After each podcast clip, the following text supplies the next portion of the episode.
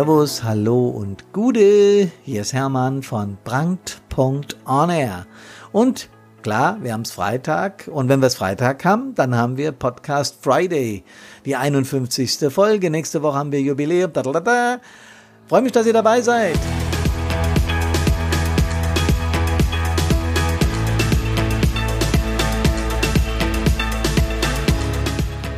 Die 51. Folge ist aber auch was ganz Besonderes. Ich glaube, das sage ich jede Woche, weil mir das so einen riesen Spaß macht, Podcasts aufzusprechen. Ähm, ich bin also immer mit Herz und Seele dabei. Dieses Mal war es ein Event, wo wir waren, nämlich am Mittwoch waren wir in Eppstein und was da abgegangen ist, erzähle ich gleich.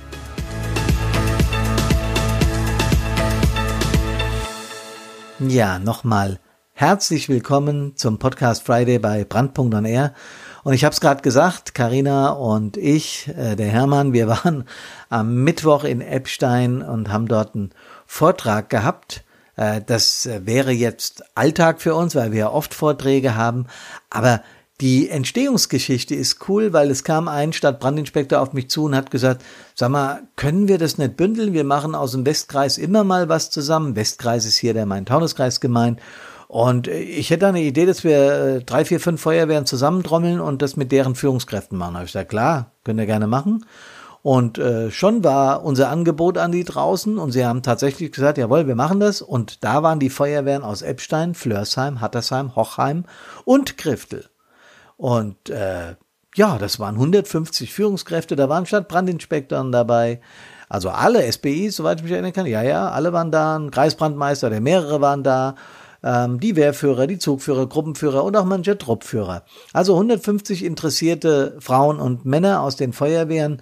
Wir selbst hatten noch ein Filmteam mitgebracht, weil wir wollten mal aufnehmen, natürlich auch zu Marketingzwecken, aber auch so zu, für eigene Zwecke, wie der Vortrag sich so insgesamt anschaut, mit unserer Leinwand, mit aller Action, mit der Box, die wir dabei haben, komme ich später noch drauf.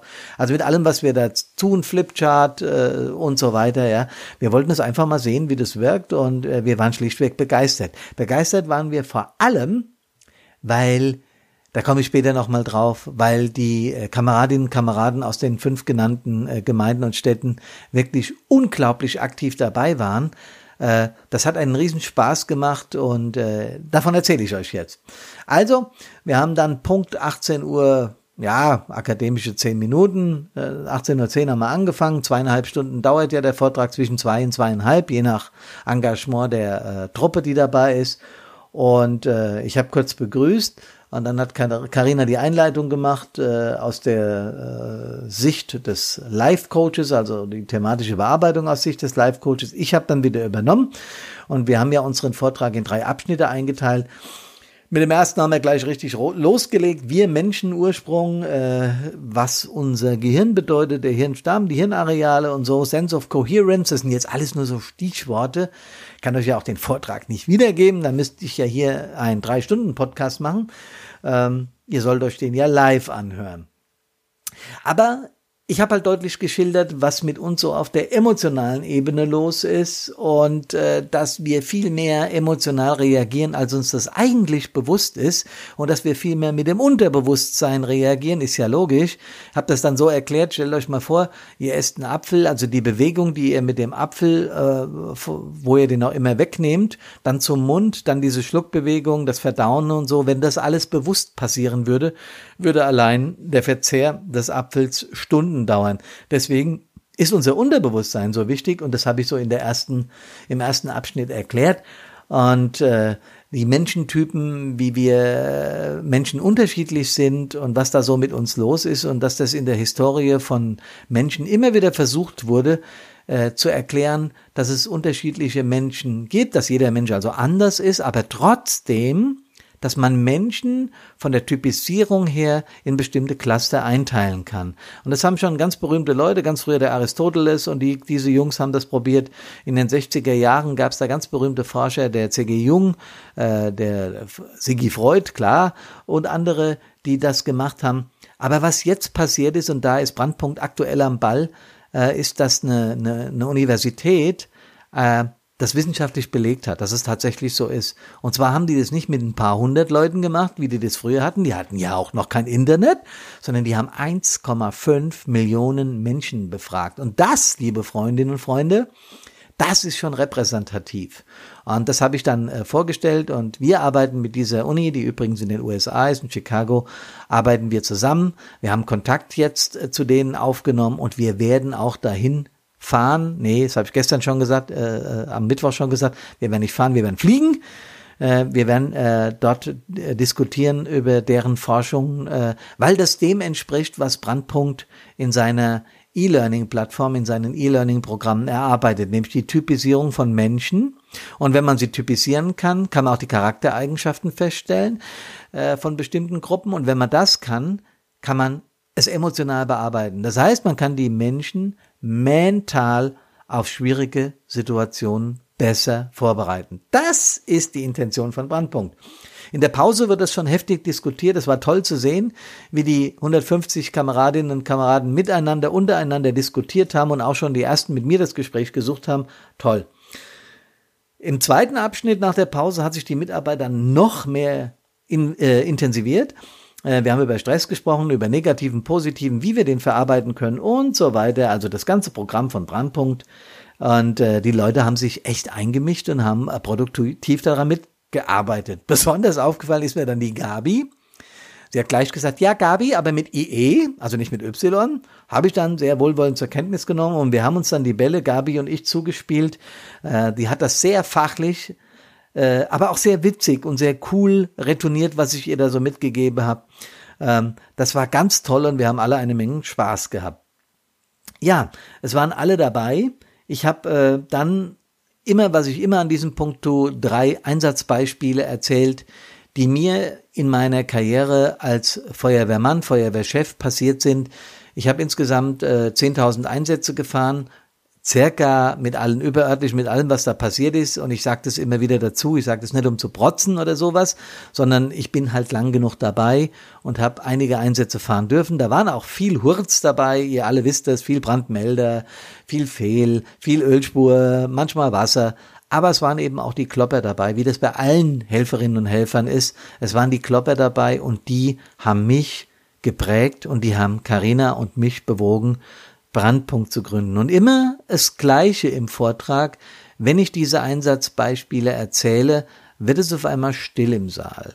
Man merkt, dass jeder der Kameradinnen und Kameraden, die da mir gegenüber sitzen, Karina und mir gegenüber sitzen, dass die genau mitfühlen können, wie das ist im Einsatz, wie das ist, einen Kameraden zu verlieren, wie das ist, wenn wir an unsere emotionalen Grenzen kommen. Und äh, ich mache dann danach immer eine Pause und bitte dann eigene Einsatzbeispiele aufzuschreiben und ins, in unsere berühmte Blackbox zu werfen. Und so war es auch dieses Mal wieder.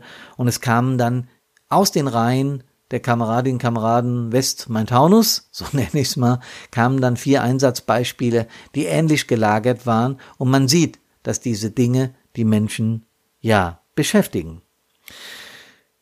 Im dritten Teil dann versuche ich die Verhaltensweise von uns Menschen und das, was wir, was uns so ausmacht, äh, überzuleiten in, in, in eine Konzeption, was man tun kann, um da stabiler zu bleiben. Äh, um es vorwegzunehmen, ich habe heute noch im Laufe des Tages und gestern Rückmeldungen, E-Mails bekommen, sagenhaft, äh, äh, auch da wieder die Mitarbeit großartig. Es ging wirklich wahnsinnig viel Lob ein. Es ging aber auch konstruktive Kritik ein. Und das, das finde ich einfach großartig, wenn, wenn Menschen sich so mit dem, mit dem Thema befassen, dass sie dann auch sagen, es hätte mir gefallen, wenn ihr das und das gemacht habt. So war eine Kritik, wir haben bei den, bei den Farben, da waren wir einmal auf der negativen Seite, einmal auf der positiven Seite, haben wir wohl einmal die Farben verwechselt. Du kannst sehen, wenn du so einen Vortrag machst und dutzende Male hält, es fällt dir nicht auf, irgendeinem fällt's auf, wir haben es schon verändert. Ähm, ich habe dieses Mal entgegen meiner Gewohnheiten nicht die PSNV erwähnt. Ich erwähne die eigentlich in jedem Vortrag. Dieses Mal habe ich es vergessen, ähm, weil ich an einem Punkt so mit dem Publikum, also mit, mit, mit meinen Zuhörerinnen und Zuhörern interagiert habe, dass mir dieser Begriff einfach nicht über die Lippen kam, weil ich ganz woanders war. Bin hinterher darauf aufmerksam gemacht worden von jemandem, der den Vortrag schon mal gehört hat und noch von jemand anderem, der gesagt hat, hm, hast aber die PSNV nicht erwähnt. Und Deswegen tue ich es an dieser Stelle nochmal. Die psychosoziale Notfallversorgung ist ein ganz wichtiger Aspekt für Helferinnen und Helfer. Wenn was passiert ist, dort sind Spezialisten, die in die, in, in, in die Hilfsorganisationen kommen. Das, das machen wir von Brandpunkt auch. Aber dort habt ihr vor Ort, in den meisten Fällen vor Ort Spezialisten, die mit euch diese Dinge aufarbeiten können und nehmt das in Anspruch. Wichtig. Ja, und der dritte Punkt war, dass mir jemand geschrieben hat, der gesagt, ja, ich weiß aber jetzt immer noch nicht genau, wie ich mich verhalten soll, wenn es mir schlecht geht. Also, und da bin ich dann auch in der, in der Remail, bin ich dann näher drauf eingegangen, gesagt, von was du sprichst, ist schon ein sehr spezifisches Coaching. Ähm, ich werde versuchen, im Vortrag da vielleicht das ein oder andere nochmal mehr zuzusagen. Aber den Einzelfall in der Gruppe zu coachen, funktioniert nicht. Das heißt, wir gehen nur auf allgemein Dinge ein, wir sensibilisieren und, und, und klären auf. Der Vortrag heißt Stabile Seelenlage im Einsatz und ist ein Sensibilisierungs- und Aufklärungswerk. Er ist aber kein spezielles Coaching für Einzelfälle. Kann er gar nicht, kann er nicht abbilden. Dennoch habe ich mich entschieden, auch in den nächsten Vorträgen da noch zwei, drei Sätze mehr zuzusagen, damit es klarer wird. Wir geben am Schluss des Vortrages natürlich Tipps, wie kann ich mich verhalten, was kann ich tun. Ich habe geben ganzen ganzen Koffer voll Dinge ab. Äh, ich nenne das wirklich Koffer oder wir nennen das Koffer, Karina und ich. Zum Schluss sollte die Feuerwehr, jede Feuerwehr, jede Hilfsorganisation nämlich einen Notfallkoffer haben, äh, sinnbildlich, der, das, das kann eine Datei auf dem Rechner sein, die sie auf den Tisch wirft, wenn mal was Schreckliches passiert ist, was wir natürlich nicht hoffen wollen. Fazit, liebe Freundinnen und Freunde, Botschaft angekommen. Carina und Hermann sind total begeistert von den Westlern aus dem Main-Taunus-Kreis, von den Epsteinern, den Flössheimern, den Hattersheimern, den Hochheimern und den Grifteler. Ähm, wie ihr mitgemacht habt, wie engagiert ihr dabei wart, hat uns einen Riesenspaß gemacht. Mission accomplished. Ich glaube, wir haben das, was wir rüberbringen wollten, rübergebracht. Äh, eure Mails, die zum ganz, ganz großen Teil aus Lob bestanden haben für unsere Vortragsart, für das, was wir versucht haben rüberzubringen, bewegt uns äh, noch härter, noch stärker an uns zu arbeiten, noch mehr in die, in die Entwicklung der E-Learning-Plattform zu stecken, um wirklich das Beste für unsere Hilfsorganisation rauszuholen. Denn, und das ist ja unsere Philosophie, wer ehrenamtlich den Popo hinhält, entschuldigt diese, diesen Ausdruck, aber ich finde, man muss es drastisch ausdrücken in dieser Gesellschaft heute, in dieser egozentrischen, e, zum Teil egomanen Gesellschaft, wo Helferinnen und Helfer angegriffen werden, wo Einsatzfahrzeuge wegbewegt werden von Einsatzstellen von Fremden, das muss man sich mal auf der Zunge ergehen lassen, zergehen lassen, wo Polizistinnen und Polizisten, Feuerwehrleute, Sannis, äh, DLRGler, äh, THWler auf der Straße angemacht und sogar angegriffen werden. In diesen Zeiten, wo die sozialen Medien das unglaublich in einer unglaublichen Geschwindigkeit nach vorne pushen, was ja deren gute Aufgabe und deren gutes äh, Recht ist. Also ich meine der Medien, auch der großen, der Fernsehsender, der Radiosender. Sie sollen berichten und sie sollen vorne dran sein. Aber die sozialen Medien haben nicht nur Vorteile, sie haben in dem Punkt auch Nachteile. Ich empfinde es so, dass der Verkehr auf der Straße, dass der Umgang miteinander schneller, egomaner und aggressiver geworden ist. Und wir müssen unsere Helferinnen und Helfer an der Stelle, und das ist unsere Philosophie, Philosophie Brandpunkt, Philosophie von Carina, von Hermann und den vielen Freelancern, die uns helfen, wir müssen diesen Menschen beistehen. Das ist das, was wir tun wollen. Und deswegen sage ich es wie jedes Mal. Ich freue mich, dass ihr zugehört habt. Ich freue mich, dass ihr ein hypergeiles Wochenende habt. Und ich freue mich, wenn ihr echt fit an Körper, Geist und Seele aus den Einsätzen zurückkommt. Deshalb bleibt uns gewogen, bleibt gesund, macht es gut. Servus, hallo und Gute!